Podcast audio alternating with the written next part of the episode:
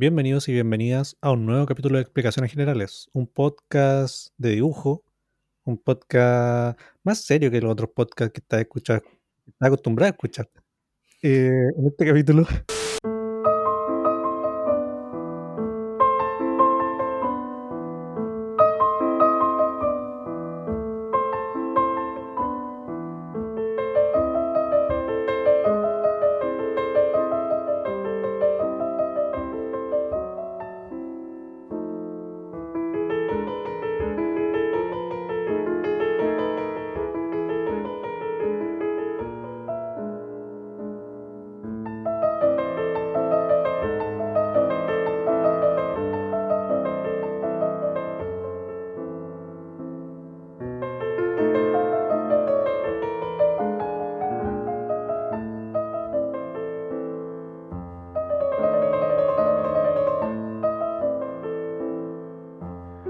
Estás escuchando Explicaciones Generales con Gabriel Garbo, Cano Saavedra y el siguiente piano.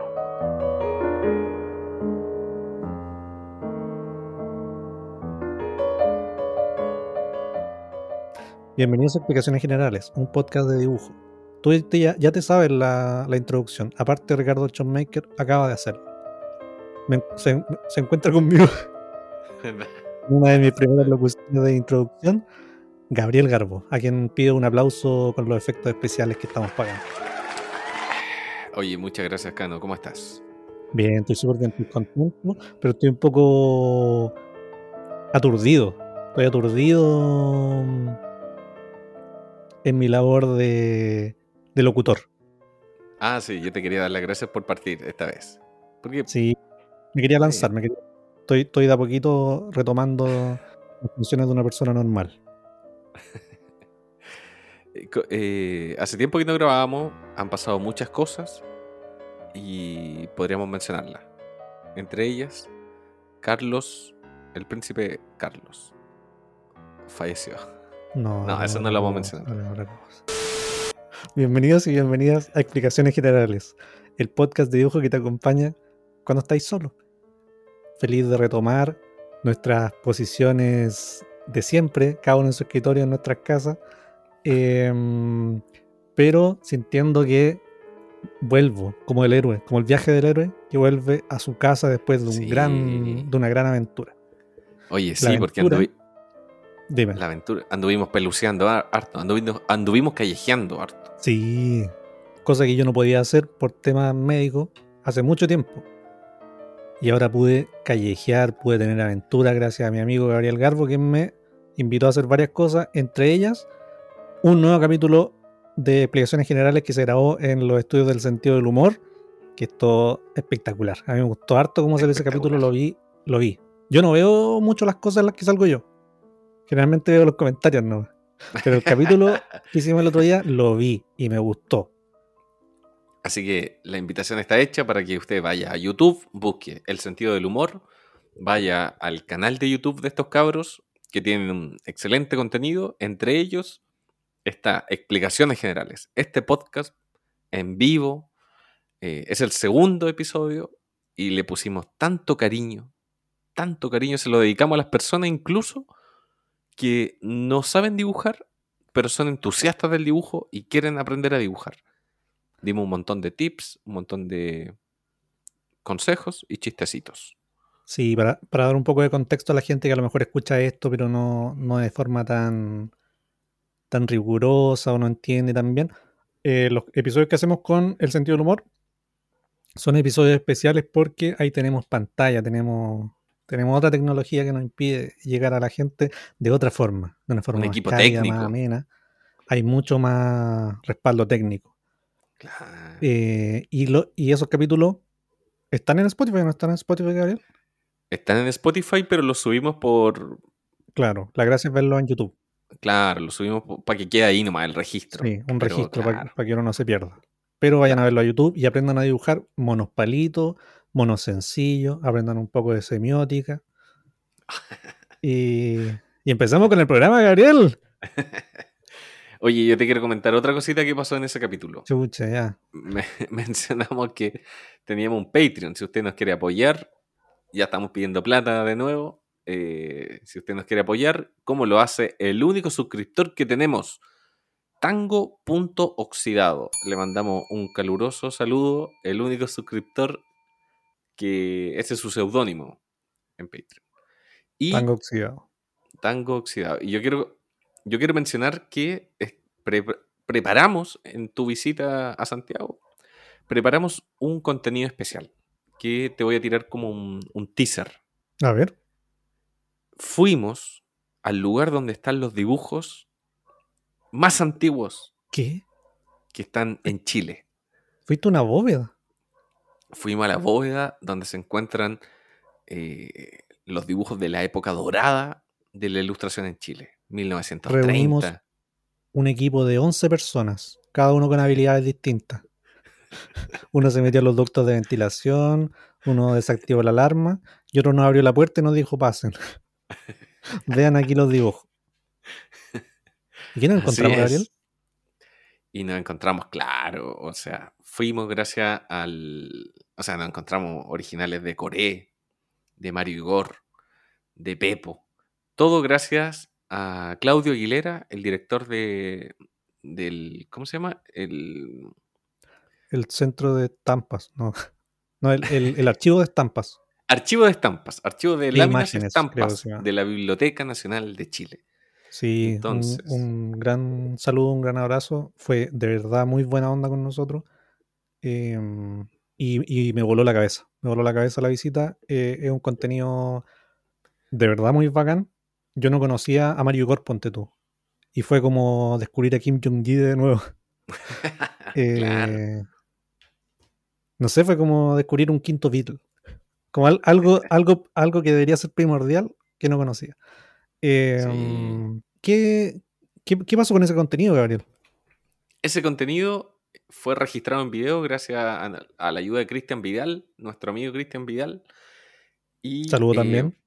Va a estar ahí en, en Patreon. Entonces, si usted se quiere suscribir, puede ver este contenido especial. Va a estar en Bacán. audio, pero que fue escuchar cuando nosotros decimos, oh, qué bonitos los dibujos de... Vimos dibujos, por ejemplo, de Marta Carrasco, la ilustradora de. Papelucho. Vimos los storyboards de Tata Colores y de verdad que uno veía los dibujos y se Sí. escuchaba la canción en la mente. Sí. Bueno. Las generaciones más antiguas sabrán. Así es. Así que si usted quiere ver ese contenido especial, vaya ahí, cáigale. También vamos a estar haciendo episodios especiales y algunas sorpresitas si es que... eh, y todo eso para una pura persona. Todo ese contenido para... Sí, pero lo vale, tengo oxidado, vale tu, Sí. tu apoyo. sí. Te mandamos un saludo. Sí, yo hoy día hablé con una persona que tenía un podcast y que no sabía que yo escuchaba, creo. Y le dije como, no, yo escucho. Y se emocionó, dijo, pensé que no lo escuchaba nadie. Harta gente tiene podcast. Sí, como la... entretenido, yo apoyo, apoyo 100%. Sí, igual. Me gustan mucho los podcasts. Eh, tener un podcast, tener una actividad que uno hace de forma regular, por ejemplo, ir al gimnasio, tocar algún instrumento de forma amateur, ayuda mucho a la cosa principal que uno hace. Y de eso te quiero hablar hoy día, Gabriel. Enchufando ahí Ah, el tema Sí. Con todo, con todo. Eh, hoy día te quería hablar de cosas que uno hace que siente que, que ayudan. Que ayudan No. al dibujo. Ayudan al dibujo. De repente uno dibuja, se cansa de dibujar y hace otra cosa, que en capítulos anteriores lo hemos llamado afilar el hacha. Alguna actividad que te ayude a hacer lo que haces, pero que no es, que, no es realmente lo que uno hace. Cada vez que decía Ese- afilar ese el- hacha. Ese es el título del podcast. Tiene sí. cuatro líneas en Spotify. Hay que buscarlo tal cual. Cosas que uno hace, etcétera. Cuando no está dibujando, claro. Cuando uno está dibujando, por ejemplo, tocar la trompeta. Eso Te iba a decir, oye, po, te iba a decir que cada vez que decía afilar el hacha, eh, pienso que es como un chiste de doble sentido. como afilarse tu amigo. Sí, pero no lo es. Pero está bien que no lo sea, pero sí, aclarando un poco tu, Claro. tu mente. claro. Oxigenar Eh, el cerebro. También claro, lo podemos decir. claro. Tenemos un- uno- unos amigos en México que tienen un podcast. Los más grandes. Sí, un saludo, siempre le mandamos saludos a los cuates. No sé si escucharán, pero, pero los queremos harto, los seguimos de cerca. Eh, y en, un, en, un, en, uno de esos capítulos hablaban de, vayan a escucharlo, eh, eran consejos que daba Neil Gaiman, creador de Sandman, eh, guionista. No sé, no sé si dibuja también los cómicos, ¿no? Mm, creo que no. Bueno, no, no, es una persona, es un creador de cómics eh, que daba consejos para la creatividad. Y uno de los consejos era aprender una, una cosa nueva, estar aprendiendo siempre algo nuevo, una disciplina nueva que, mm, que, que te devolviera como a la mente del principiante, ser siempre principiante en algo. Claro, claro. Eh, y te quería hablar de eso, porque yo no, no conozco tanto de tu vida personal, de tus aficiones. Yo siempre hablo puro dibujo, compadre, dibujo, dibujo. Y quiero saber, por ejemplo, ¿qué te gustaría aprender a ti? Yo te hablo puro dibujo. Puro dibujo, Puro otra vez nos juntamos con Gatón, arroba Gatón Comic, a quien también le mandamos un saludo al cuate de. Chile. Lo más grande. Y, y hablamos puro dibujo, puro dibujo. ¿Hablamos puro dibujo? Sí. Ah, ¿O no? Sí, puro dibujo. Sí, un saludo, un saludo a Gatón. Un saludo, un saludo, Un saludo. sí. un saludo, sí. Es que, sa- ¿sabéis qué? A mí me pasa igual que cuando yo era más chico, me... Habían grupos de personas que hacían juntas, y yo creo que todavía igual se organizan, que son como juntas, decían como, oye, juntémonos a, a carretear y dibujar. O juntémonos a hacer un Ya. completos, a comer completo y dibujar, ¿cachai? O juntémonos a dibujar nomás. ¿Cachai? Como que decían, proponían la idea de, de hacer una junta creativa y todos dibujando algo. Y yo me acuerdo haber ido a un par y la pasé súper mal, como que... en- ¿Por qué? Porque es extraño, como que me acuerdo que se provocan como silencio a veces. Es como estar en una clase, ¿cachai? Como que uno está ahí en silencio trabajando. Entonces, si hay un montón de dibujantes que van, que Hay se juntan a dibujar, todos en silencio trabajando. Estoy esperando que Como- alguien se, se tire un peo.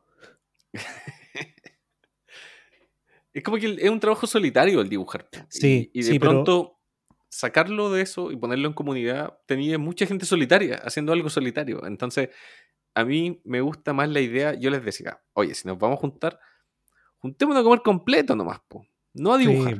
Juntémonos a, a tomarnos algo, a tirar chistes, listo. igual Pero- el dibujo va a estar presente aunque hagan otra cosa.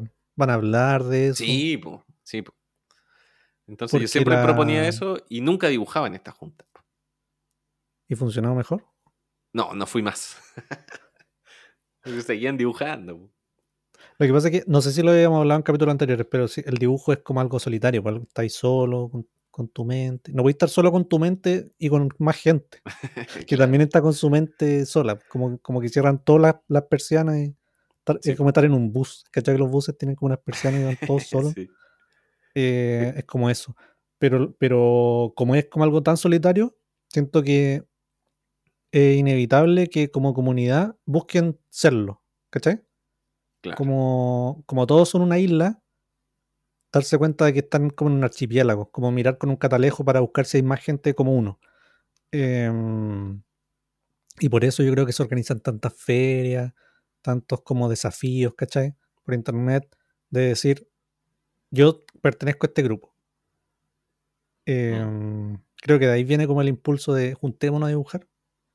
Sí, pero yo, yo propongo una nueva modalidad A ver, que, que me ha funcionado súper bien. Que yo me he juntado con otros dibujantes y llevamos como libretas y dibujos ya hechos y los compartimos. ¿Cachai? Como no nos juntemos a dibujar, juntémonos a compartir los dibujos que ya están listos nomás. Y eso es muy entretenido. ¿Cachai? Ver las libretas de otro. Y creo que se hace eso. Hay como juntas, como de...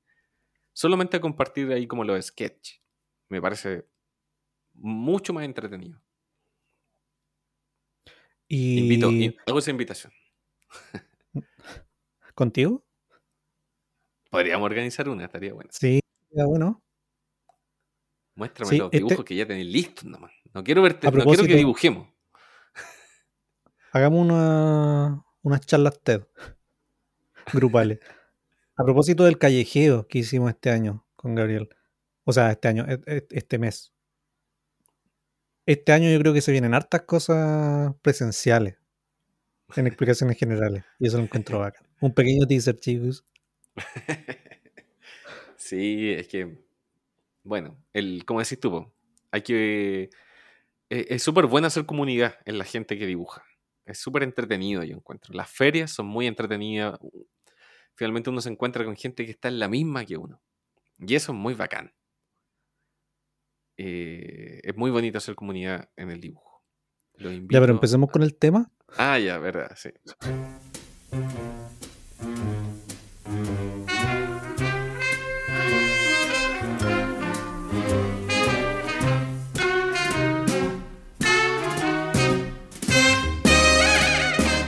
Cuando uno está en comunidad, y, y mira, aquí te la voy a enchufar de nuevo.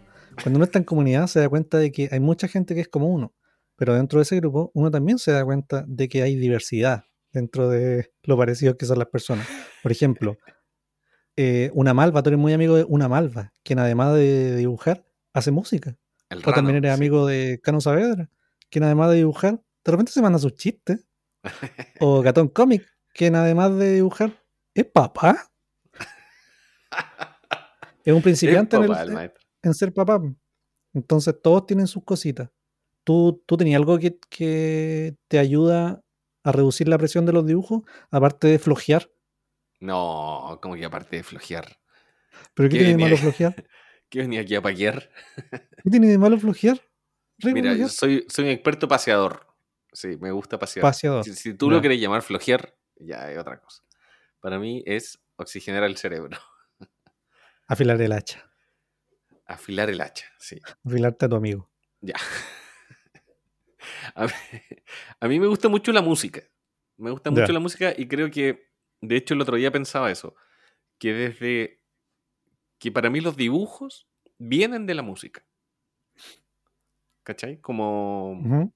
Me gusta, me gusta escuchar música, me gusta investigar música, leer sobre música y desde ahí sacar lógicas de trabajo o de creación o de procesos creativos para el dibujo.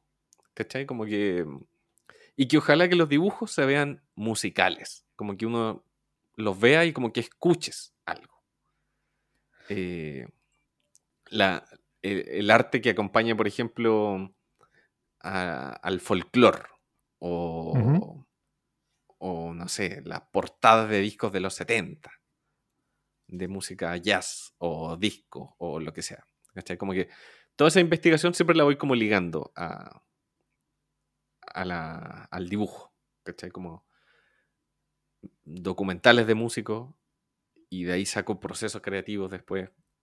Eh, eso. De hecho, en la Junta de Gatón le comentaba algo que, que siempre me da vuelta, que, que sería muy entretenido que los dibujantes tuvieran la misma lógica que una banda. Que, no sé, pues, estáis en silencio trabajando en el nuevo disco. Entonces tú estás en silencio ahí trabajando en, en un en disco. Le voy a llamar disco, pero puede ser un set de ilustraciones o un concepto. Las bandas cuando preparan un disco como que piensan un concepto, ¿cachai? Como lo que sea. Entonces uno eh, puede estar en la misma lógica, ¿cachai? Como pensando un concepto para hacer una serie de ilustraciones. Y va a llegar un momento en que tú vayas a liberar estas ilustraciones, que pueden ser, ponte tú, los discos comúnmente siempre son 12 canciones De un suacate. de un sujete. Eh, y aquí, o, o de a poco, como se liberan los singles también. Mostráis un dibujo, ¿cachai? Que tiene que ver con, no sé, eh, dame un tema, tírate un tema de Eh, los monos. los monos, ¿cachai? Como que ya, tú así, no sé, reflexionáis sobre los simios, este disco está inspirado en los simios y en el rescate de los primates, ponte, no sé, o, o el lado oscuro de la luna. eh, Y así o- dos, dos dibujos y el resto para el Patreon. Los singles y el disco. Ya, sí, po. entonces después sacáis el. Hacéis un single y después vais liberando todos los dibujos. Y ahí tenéis como. Ponte tú. Es que yo creo que trabajar en serie, en serie, bajo un concepto muy entretenido, porque es como la lógica de la música. Entonces, después, los que hacen las bandas son hacer una gira tocando este disco. ¿Ya? Y el paralelo al dibujo sería imprimir esos dibujos. ¿Cachai? Tú uno- haces unos stickers, haces un fanzine con esos dibujos, o haces unos, unos póster y vais por feria vendiéndolos. o ahí eh, juntándote con gente en el metro. Entonces viví un poco de esos dibujos. Hasta que empezáis ya a planear en el siguiente, el siguiente disco. Me gustaría. me gusta verlo así. ¿Cachai? Como. Perdona, hay una bomba que explota. me, me gusta verlo así.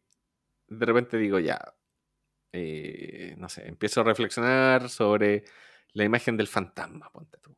Y trabajo eso, trabajo eso, trabajo hago sticker, hago un póster, hago un montón de cosas, la libero, listo. Luego comienzo a pensar de otro concepto, hago un montón de dibujos los libero también. Y así. Yo me acuerdo que mm, cuando hicimos los capítulos de del sentido del humor, Em, bueno, y, antes, como em, no, nos han hablado varias personas que han dicho, lo que yo hago es muy distinto al dibujo, pero siento que tiene varios puntos que son hermanables. Entonces, tiene mucha lógica con lo que decís de la música, como que hay varias áreas que son más o menos creativas que, que tienen estructuras similares de funcionamiento. Y, yo creo que tangencialmente, yo creo que a eso también se refería a Neil Gaiman con decir ser principiante en una cosa o estar aprendiendo, te refresca como conocimiento que a lo mejor uno ya tiene, que es paralelo, ¿cachai?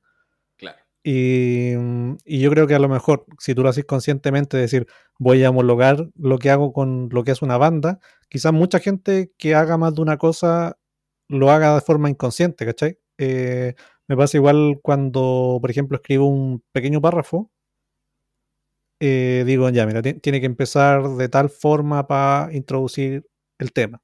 Después tiene que desarrollarse el tema y tiene que tener cierto ritmo lo que uno va escribiendo, ¿cachai?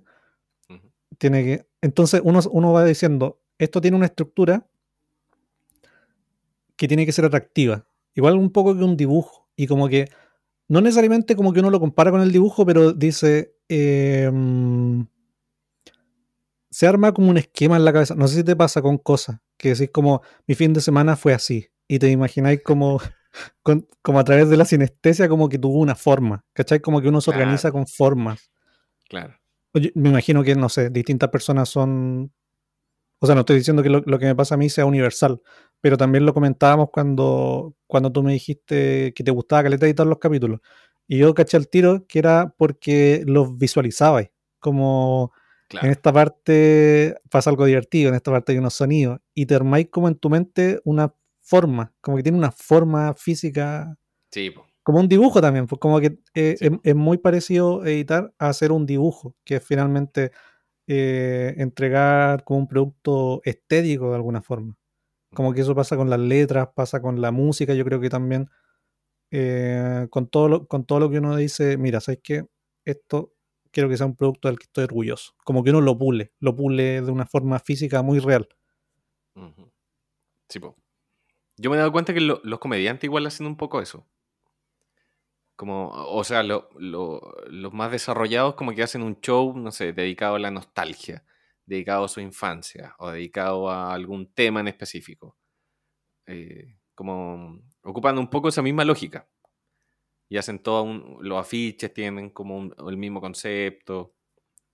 Eh, bueno, tú, tú tenías un disco, un disco de comedia en, Spotify, que también es como escuchar, escuchar un disco, tiene una portada, ¿cachai? Tiene un nombre que envuelve todo, eh, va track por track escuchando. ¿Qué es lo que hacían los comediantes antiguamente igual? Pues tú escucháis un, un disco de Felo, un cassette de Lucho Arenas. Sí, un saludo a la Paloma y a Fabricio que se le ocurrió hacer eso, traer de vuelta el formato del disco. No siguieron haciéndolo, pero se agradece el intento. El, disco en general está quedando atrás. En la música ya es muy difícil que alguien saque un disco. Menos con un concepto, ¿cachai? Como, eso ya es para los románticos nomás. Sí, igual eh, como mm, en términos más abstractos incluso que, que como la, la formalidad de decir esto tiene, tiene tales partes, como que siento que armar cualquier cosa, cualquier producto, se siente un poco como hacer como un circuito de Sonic, como como en la cabeza, de decir, mira, ¿sabes que voy a hacer un disco de comedia? Esta parte puede ser fome, esta parte puede ser más lenta. Eh, y no sé, en, en alguna parte, mm, si, si hay un chiste bueno, tiro todos los buenos de una Mm. y después doy un respiro. ¿Cachai? Como que uno, uno, uno tiene como el concepto del ritmo que, que es como transversal en la música, Mm. en, las artes visuales, un montón de cosas. Y también como un mapa conceptual, como que dice, lo voy a armar como un, como un escenario del Sonic y el mono va a pasar así. Y aquí puta, va a pensar un poco de, nuevo. Y uno dice, Claro. va para arriba, va para abajo. va- Y siento que es súper entretenido. Como Sí, siento po. que a lo mejor si, si, al- si alguien, eh, no sé, pues, escribe música y después se mete al dibujo, yo creo, yo creo que hay ciertas cosas que hacen más sentido. Como, por ejemplo, cuando a alguien se le ocurre una idea, lo primero que hace es anotarla. Es como hacer un esquema, ¿cachai? Como que visualizar las cosas en términos gráficos ayuda a caleta. Puede, Sí, puede que las mentes sean distintas igual. Que, que, por ejemplo, alguien diga, puta, nunca me he imaginado el fin de semana como una forma. Porque, porque la gente tiene estructuras mentales distintas. Pero si alguien que está, que está escuchando y que dice, yo soy productor musical, puta, pégate un dibujo de repente. Es bacán. Es súper bacán.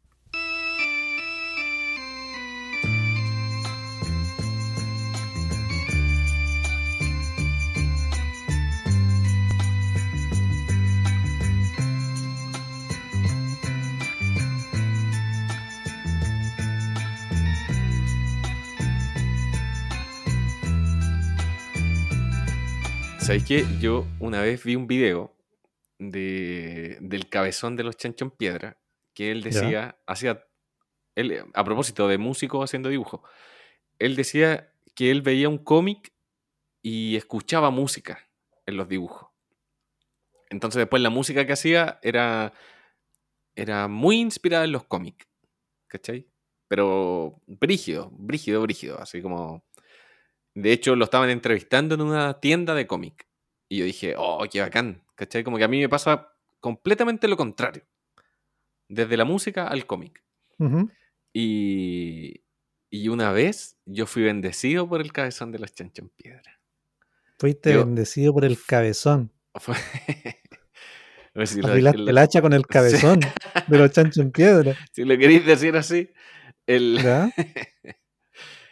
yo cuando era, cuando era adolescente me encantaban los chanchos en piedra. Como a todos. Como a todos. Yo tengo la teoría de que todos en Chile se saben al menos un pedacito de alguna canción de chanchos en piedra. Esa es mi Y teoría. ahora lo niegan, lo niegan. Lo Pero- niegan, pues lo niegan. Si están. No sé por, por qué se puso esa moda como de renegar ese pasado de los chanchos en piedra. Se, se puso como de moda, ¿no? Como. Sí. Ah, en internet pasa caleta. A una, una persona dice una opinión y todos se cuelgan y dicen, sí, sí.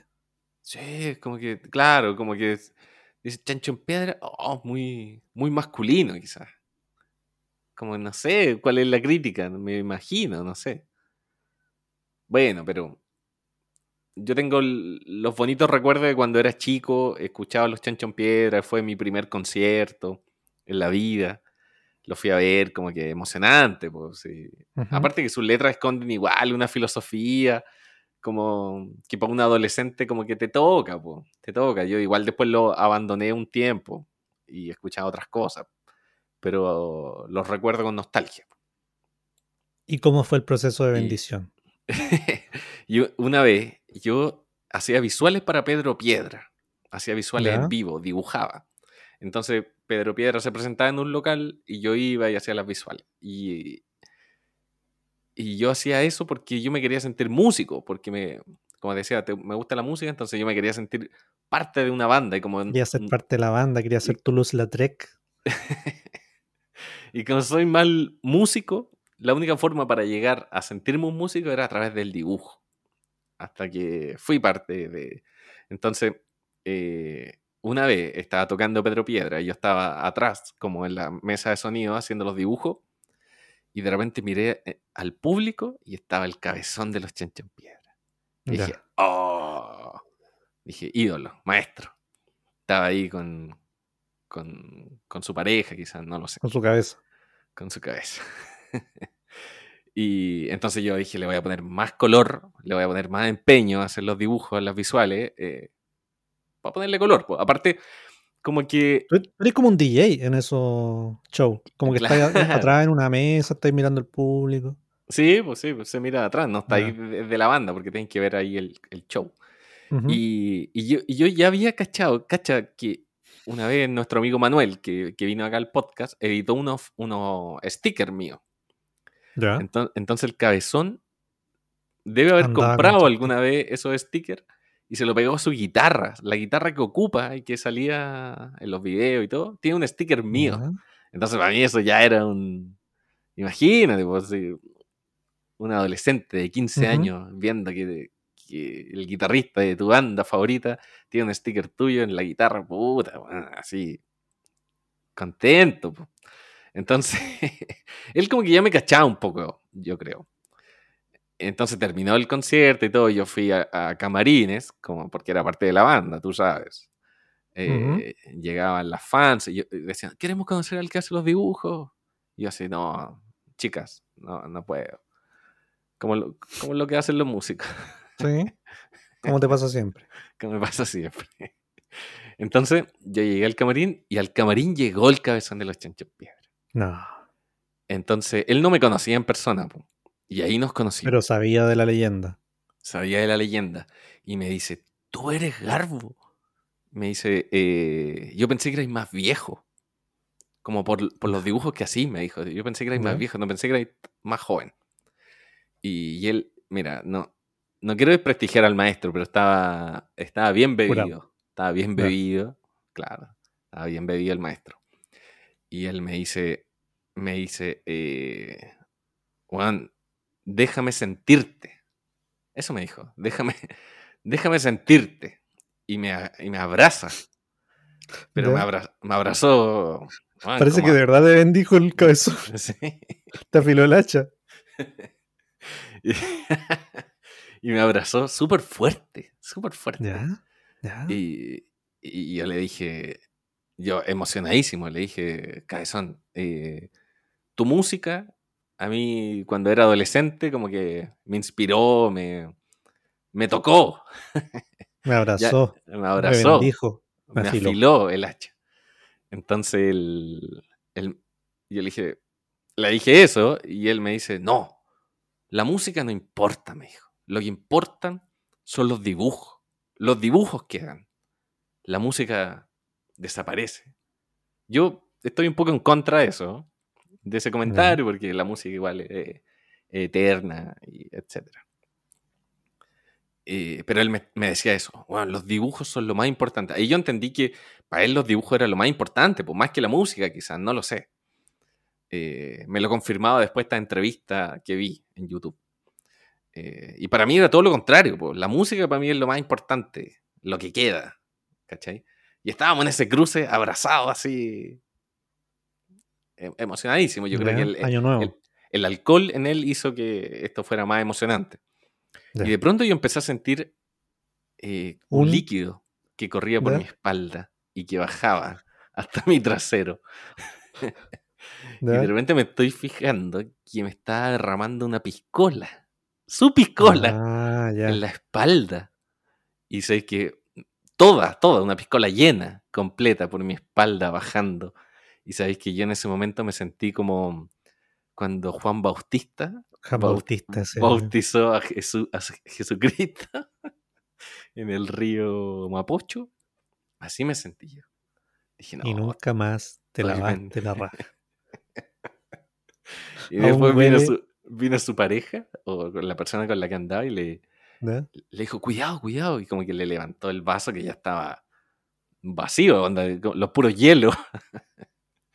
y mi espalda bendecida, con pisco y Coca-Cola, derramada por el mismísimo Juan Bautista.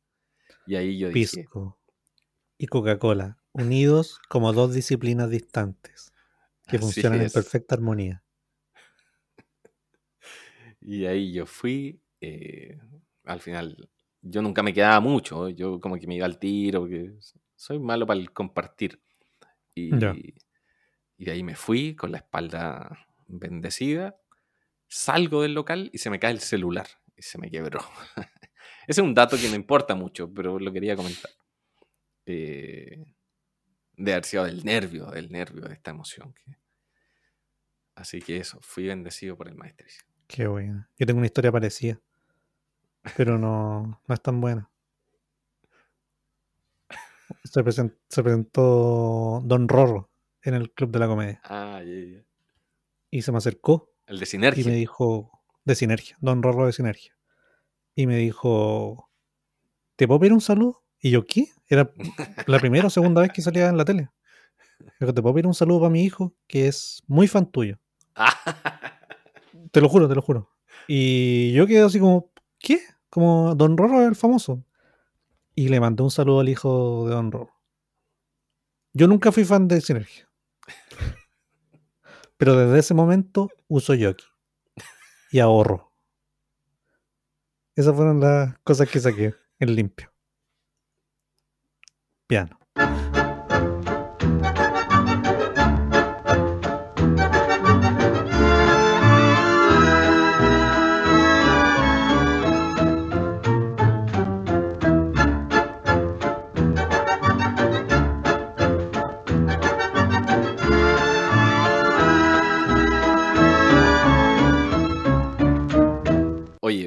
Volviendo al tema.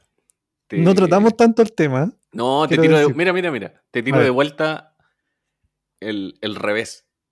A ver. ¿Cuál, ¿Qué es lo que tú haces? Cano Saavedra, dibujante, comediante y. Y. Uy, difícil. Yo creo que em, lo que más me gusta hacer después de esas dos cosas es jugar videojuegos. Eh, me gusta la instancia de, de videojuegos donde uno puede ser creativo también. He hecho varios Ah, videojuegos, sí, te he mostrado varios videojuegos que he hecho eh, y siento que también son como hacer un dibujo, como planificar la experiencia de una persona mm, virtualmente, también es, es diseñar. po. También soy diseñador, también he trabajado en diseño, trabajado profesionalmente. Y siento que también tienen, bueno, eso es más obvio como en la relación gráfica, dibujo, pero, pero sí, pues tiene caleta que ver y, y ayuda a caleta a, a pensar en otras cosas. Lo que, lo que quiero, en lo que quiero reparar es que uno siempre dice, oye, ¿qué, qué otra actividad te gustaría hacer? ¿Qué otra cosa hace? Pero nunca decimos deporte. La gente que dibuja es pajera. Buena pregunta. No Y- conozco ningún dibujante que sea fit. Ah, sí, hay algunos, yo he visto. Yo he ¿Sí? visto, yo he visto, sí. Pero, ¿sabéis qué? Yo la otra vez estaba viendo un canal de YouTube que, que entrevistaban a diferentes mangakas, dibujantes Ya. japoneses que hacen manga. Y sabéis que casi todos decían que eh, hacían alguna actividad física. Porque decían que estar sentado todo el día te desgasta el cuerpo finalmente. Entonces había, no sé, pues, un loco que corría 5 kilómetros todos los días. Había otro que caminaba también, se daba una vuelta. Eh, una vez leí una entrevista de Jamie Hewlett, el dibujante de gorilas, y también decía que se levantaba, no sé, 6 de la mañana, 5 y media de la mañana y salía a caminar. Y caminaba no sé cuántos kilómetros y se devolvía. Eh, entonces yo recomiendo, Gatón nos dijo que se había inscrito al gimnasio, Ah, verdad. que no iba hace dos meses, sí. Sí, pues. Estaba guatón Pero- igual. Por eso yo dije, no hay ningún ilustrador fit. No, pero yo recomiendo eso. Yo recomiendo hacer, aunque sea un el mínimo ejercicio que tú puedas hacer. No, Sí, y también es como mm, afilar el hacha, como decimos. Como sí, sí, una actividad que te prepara para hacer otras cosas. Porque en mi época saludable yo también caminaba caleta y, y salía a caminar a, a propósito. Eh, como no, no solo por necesidad. Tenía un trabajo que me quedaba lejos y me volvía caminando. Y en esos intervalos me acuerdo que escribí cómics, escribí chistes, escribí caleta de cosas porque eh, es como un consejo bien ancestral, siento yo. He Mm. escuchado varios como gente distante en la historia. No sé, Abraham Lincoln, por poner un ejemplo nomás. Pero no, como que siempre he escuchado caminar ayuda a caleta. Hay canciones sobre salir a caminar. eh, siempre despeja la mente o te aclara ideas. Em, te estimula. Es muy bacán. Estábamos hablando recién con Gabriel en la mañana de un, de un capítulo, o sea, no de un capítulo, de un proyecto secreto Y, y en la tarde no salí a caminar porque vivo en un cerro y es súper difícil caminar para mí acá. Pero me fui a dar una vuelta al patio y, weón, se me aclaró caleta la película. Bueno, Creo que la actividad física, aunque no sea intensa, tiene sus cositas. sí, sí. Yo también lo recomiendo. No soy un ejemplo del deporte, pero, eh, y tampoco pretendo serlo, pero recomiendo mucho eh, hacer alguna actividad física. Por lo más mínimo que sea, como tú decís, salir al patio. eh, como decía Claudio Naranjo, como quédate un rato tranquilo y ve qué pasa nomás. ¿Cachai? Como que Sí. no. Ve qué Esa pasa nomás. ¿cachai? Eh, Esa es la wea.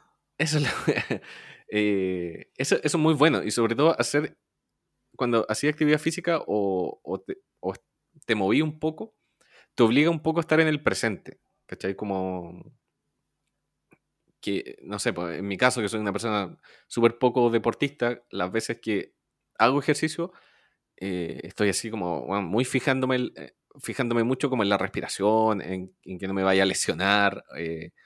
Te, te obliga a estar en el presente finalmente, te obliga, te, te olvidáis de las cosas que tenéis que hacer en el futuro, las cosas que tenéis que hacer en el pasado, que hiciste en el pasado. Eh, te obliga a estar ahí porque estáis para la cagada transpirando y respirando o... ¿Cachai? Como... Es bacán Sí, yo en general encuentro súper majadero cuando alguien habla del ejercicio, porque yo tam- tampoco soy soy muy fit, o sea, no, no puedo serlo. En mi época sí lo era, pero, pero siempre encuentro como que hay como una moralina detrás de decir como, hoy tenéis que hacer más ejercicio. Como que alguien te está paqueando, decir, sí, haz esto. Pero, pero sí, como que me gusta el consejo del lado de, em, no del lado de, oye, tenéis que estar saludable. Como que cada uno sabe, como que Kim, Kim Jong-gi era seco y murió como por cosas del corazón porque le dijeron que comiera mejor y nunca hizo caso nomás. Pero, y aún así era, era muy bueno. Eh, está bien estar bien del cuerpo, pero me gusta el consejo del punto de vista de despégate porque un papel es súper atrapante. Eh, estar como metido en un dibujo, como que uno se mete dentro de, de un papel cuando hace un dibujo y estar ahí es como medio claustrofóbico igual, po. Sí, pues, pero terrible, terrible. O sea, yo me obligué a hacer un mínimo de ejercicio porque mi psicóloga me lo recomendó, ¿cachai? Como a ese punto, como me dijo, loco, es urgente que tú salgas a caminar, como sal de tu cabeza, porque lo que decís tú, estar en un papel es estar muy metido en la cabeza y estar muy metido en la idea te aleja, te aleja de, de- como del cuerpo finalmente, porque está ahí en tu cabeza nomás. Y eso es, es- es terrible a la larga. Entonces, para la gente que trabaja con la creatividad o trabaja mm, creando cosas, hay que salir de ahí un rato. Eh, a, mí me, a mí me ayudó mucho en ese sentido porque de alguna forma, y, y yo lo he conversado con harto, creo que con la Catalina Cartagena, la ilustradora, también me decía lo mismo, ¿cachai? Como que practicar deporte solamente para, para salir un rato de Para no ahí, de la- dibujar. de la- de la- claro. Y yo creo que eso también se puede llevar a otros puntos. Por ejemplo, tengo un amigo, el Chip, que dice que encuentra eso en la cocina.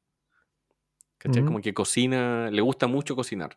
Y encuentra la misma lógica ahí como de mezclar cosas, ¿cachai? Como las capas, la- lograr un sabor diferente. Y después a- eh, el plato que le gusta a la gente. ¿Cachai? Como que es la misma lógica de un poco de, del dibujo, dice él. Lo encuentro bacán Sí. también.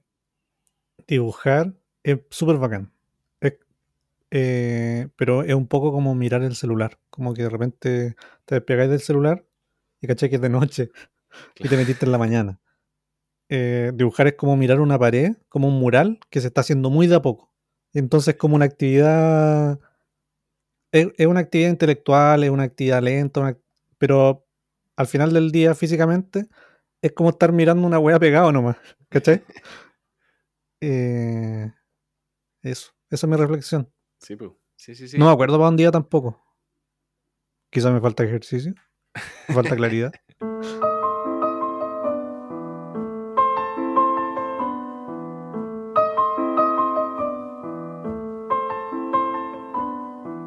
O sea, un- uno puede encontrar un montón de motivaciones para hacer cosas nuevas y siempre va a ser algo bacán, como conocer gente nueva, meterse a un taller, eh, sentir que uno es, como ine- inexperto.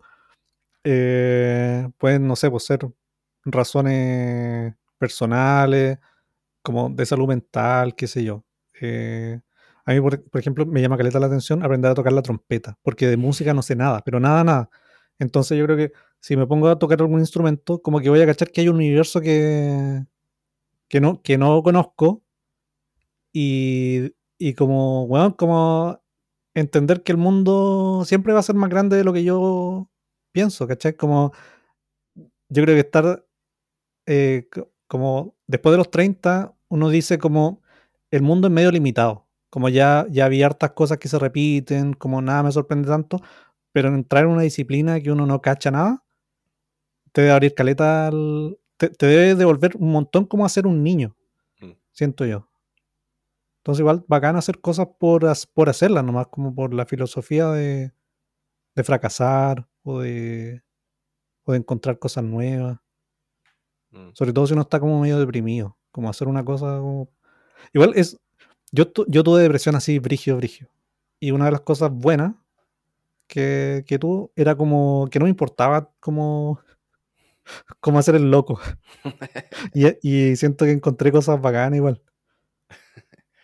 Yo te iba a preguntar por lo. Bueno, dijiste los videojuegos, pero te iba a preguntar por los Legos. Como que Los hay, ar- le- hay- sí. hay armado cosas con Lego que es un poco la lógica, porque yo he visto los juegos que, que hay armado y son increíbles. Eh, se pueden jugar y todo, funcionan la raja. Y, es- y las así desde cero igual, po. Yo encuentro igual Pero es- cuenta las cosas que he hecho, pa, ¿Ah? que no quiero decir yo. ¿Por qué son geniales? No, porque son mecanismos chistosos, pues son, son, son como armazones de Lego que cuentan un chiste y están mecánicamente bacán armados. Sí, pues son como, una, son como unas maquinitas que uno, que uno le, le mueve una palanca y un monito hace un gesto. Sí, pues yo no cachaba nada de Lego y la otra vez me explicaste que, que cada pieza eh, viene por separado nomás, pues no es un mecanismo que se... Sí, yo creo que eso es como de las cosas más importantes que eh, aprendí como estando deprimido. Como que si no me hubiera deprimido, no hubiera encontrado los Legos. Eh, una, una vez, mi hermana es psicóloga, y una vez le dije como, cuando le dije que estaba deprimido, me dijo, armemos un puzzle, como para compartir tiempo, y, y bueno, como que mi mente pensó como en otro, como, como en otros términos, como, Mm. como armando una cosa física. Y después un amigo me regaló un Lego, y tenía, no sé, como 60 piezas. Y armaba una weá, la desarmaba. Armaba otra y, y- y como que en armar cosas encontré como un placer que era, era muy similar a hacer un dibujo bacán, pero no. mm, eh, pero era algo nuevo, ¿cachai? Como, Sí. ¿Cómo uno puede hacer- crear una, una cosa como física, como un, un juguete de uno mismo, como tangencial? O sea, como- no, no tangencial, eh, como. Ah, bueno, Y que se una weá desarma. real. Y se desarma al Sí, final, eso po. es lo más entretenido también. No, bacán. Es, es bacán cualquier razón para hacer una cosa nueva. No, espérate, tú me, pregun- tú me preguntaste como qué otra cosa hacía. Y claro, como que mi, mi primera respuesta fue hacer videojuegos. Entre comillas, hacer videojuegos. Eh, porque no soy programador ni nada. Pero también está los Lego, que me, me acordé recién. Y así, no sé, quizás tengo otras cosas que no me acuerdo ahora. Pero siempre es bacán como si te aburrís de algo, saltar otra cosa. Eh, como, como tener reservas de, de cosas que hacer. eh, es bacán. Pero a lo, mejor esas son cosas como que se van dando solas, como que uno va persiguiendo sus propios intereses. Sí, es verdad. Igual a mí me gustaría hacer un montón de cosas. Un montón de cosas. ¿sí? po? De repente probaron. Y que no tienen nada que ver con el dibujo. Me gustaría ser un chef. no. me gustaría ser un chef, me gustaría saber coser, me gustaría eh, aprender a volar un avión, me gustaría ser barista, me gustaría aprender a hacer equilibrio, me gustaría... No. Es que hay tantas cosas que son súper interesantes cuando, cuando empecé a armar Lego con estos mecanismos, porque hay engranaje y toda la cosa, como, como que uno de verdad puede aprender ah, un poco de mecánica con los Legos. Eh, me interesa caleta como por la electrónica, como qué pasa si le meto luces a la weá. Sí, ¿Qué pasa si me meto a un taller de Arduino? Como que uno siempre puede aprender cosas nuevas y eso lo encuentro como que, como que muy... Te vuelve una persona muy chica, como decir, bueno, el conocimiento es gigantesco, como... Es, es imposible saberlo todo. Te vuelve muy humilde sí, y al mismo tiempo te da la oportunidad de ser un explorador de nuevo, como, como un niño, como cuando uno es un niño y, y un día quería ser astronauta y el otro día quería ser bombero, como que esa oportunidad siempre, siempre existe. Mm. Típico los, como no sé, po, en la noticia, algún, cuando no hay muchas weas pasando en el mundo, dicen, este abuelo aprendió a volar eh, aviones a sus 80 años. Como, de más, po, weón. como que se pueden hacer infinitas cosas en la vida. Sí, po. De hecho, yo me acuerdo que el- la otra vez conversamos esto, que, que lo, cuando uno se inspira como para dibujar, yo creo que lo mejor es no inspirarse en otros dibujantes, porque esos dibujantes eh, se están inspirando en cosas que no son de dibujo. ¿Cachai? Entonces como que aprender otras cosas de alguna forma igual te va a llevar al dibujo. Si tú aprendí a cocinar, eso igual te lo, lo vaya a llevar al dibujo. Entonces, si uno quiere eh, tener referentes, yo creo que lo mejor es tener referentes de otras disciplinas. ¿Cachai? Y de ahí rescatar cositas y llevarlas al dibujo. Porque los grandes dibujantes tienen como referente a gente que no son dibujantes. aunque no sea un proceso consciente, yo creo que quedan, quedan cosas. Sí, como pues, que quedan. si uno, si uno aprende, si uno aprende en general, uno aprende y listo, como que no necesariamente tiene que ver con un campo de expertise. Uno es una mejor persona por aprender nomás. Como que ese, esa- ese es mi moralismo al- respecto al aprendizaje. Es bacán aprender siempre. eh, aunque, aunque, aunque uno no diga como ya sabéis que los colores de la cocina me los voy a dar para el dibujo, como que no sea un proceso así consciente 100%, queda algo, queda algo y uno como que se transmite. Mm. Si uno lee algo bacán, te va a cambiar todo lo que haces. Y así. Y así.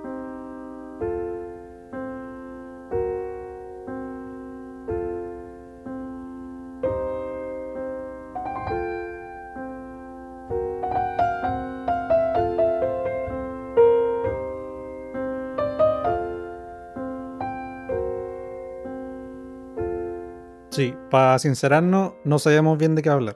Yo creo que es un tema que, que salió bueno.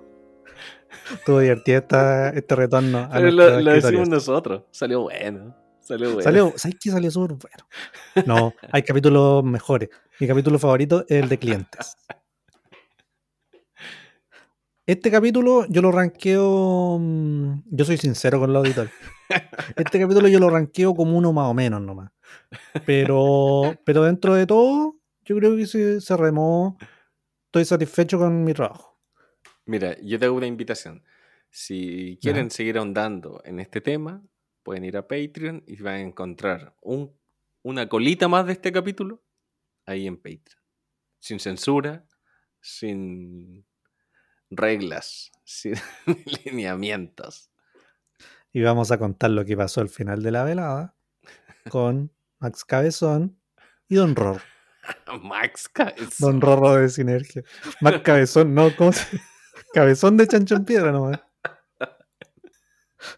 No, pero Gabriel, Gabriel, mira, mírame, mírame. Max Cabezón, po. En, la- en, el, en el episodio extendido vamos a contar qué pasó con la persona de los Chancho en Piedra y Don Rorro de Sinergia. Me parece, me parece. ¿Algo más que agregar para finalizar el episodio? Gabriel Garbo. No, eso. Muchas gracias por mantenerse ahí fieles al podcast, por el cariño que entregan y eso. ¿Va a seguir existiendo este podcast? Averígualo en Patreon. Todo un comercial. Bueno, Gabriel, gracias por la invitación de nuevo. No, esta vez yo te invité. Sí, sí, sí, Gracias, sí. gracias por aceptar mi invitación y espero que nos veamos en un nuevo capítulo. Dibujos y andar a poto pelado. Saludos.